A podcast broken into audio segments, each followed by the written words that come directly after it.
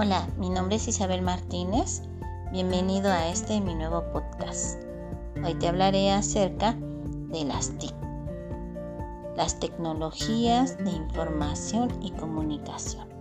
Y para poder hablar acerca de este tema, ¿qué te parece si damos el concepto?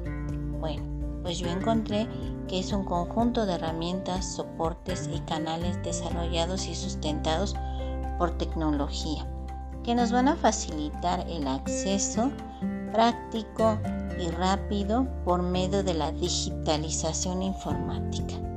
Son inmediatas, pues la información se comparte al instante y además se globalizan. Se encuentran en constante evolución y desarrollo y nos conducen finalmente a una sociedad de la información.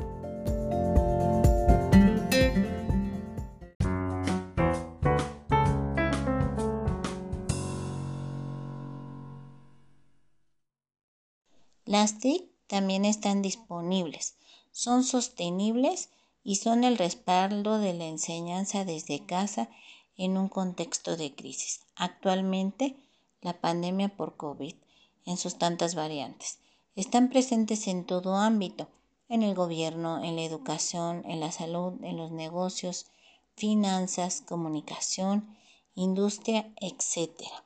Su impacto, como imaginarás, es enorme hay disponibilidad abundante de la información, pero con ello también hay retos.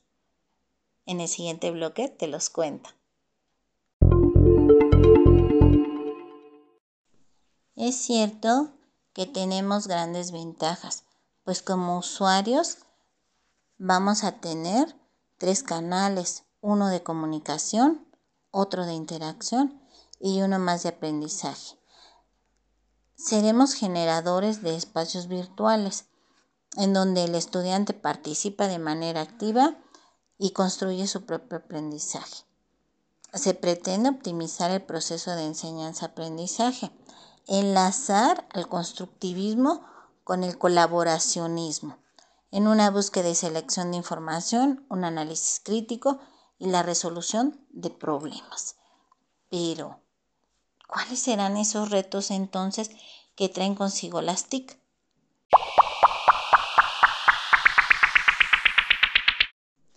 Hace un momento te hablaba de los retos de las TIC. Bueno, pues la pregunta que yo me hago es, ya tengo la información, demasiada diría yo, y ahora, ¿qué hago? A partir de ello, yo tomo cuatro cuestiones más cómo selecciono, cómo lo integro al currículo, cómo y cuáles competencias adquirir, cómo, para qué y dónde utilizar la información adquirida. Creo que como docente esto es muy importante porque no solamente estás manejando el currículo para adaptarlo a las TIC o viceversa, las TIC adaptadas a tu currículo, sino que también estás tomando en cuenta las TIC para transformar, para adaptar a tu individuo, a tu sujeto, que es tu alumno.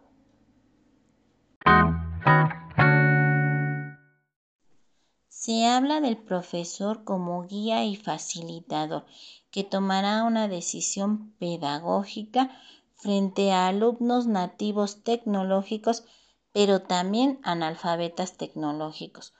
Cuentan con demasiada información. Sin embargo, la mayor parte de su tiempo la dedican a redes sociales, en las que son protagonistas o simplemente espectadores. Tienen nuevas herramientas tecnológicas, como aulas virtuales, plataformas educativas, blogs, redes sociales o webinars. Pero partir de ello, ¿qué tanto las están utilizando?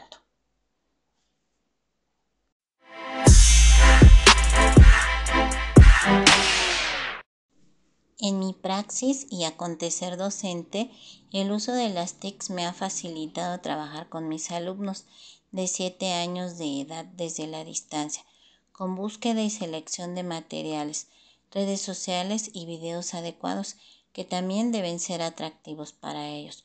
Conjugo la clase teórica o narrativa con cuentos que encuentro en grupos de maestros.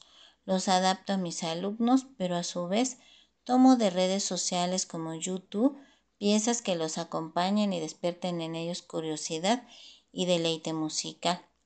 Déjate comparto que he traído a la clase invitados como Mozart o al grupo de rock para niños Patita de Perro. Han disfrutado una historia infantil en voz de la maestra.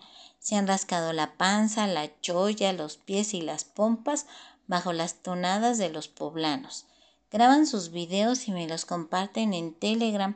Han conocido cantos de aves y sonidos mientras pintan en técnica libre. La clase virtual no dista mucho de las locuras que se viven en presencial, aunque también hay que reconocer que tenemos nuestras limitantes. La tecnología sigue careciendo de total cobertura en zonas como la delegación Iztapalapa en donde laboro. Gracias por acompañarme en este nuevo podcast. Me despido de ti soy Isabel Martínez.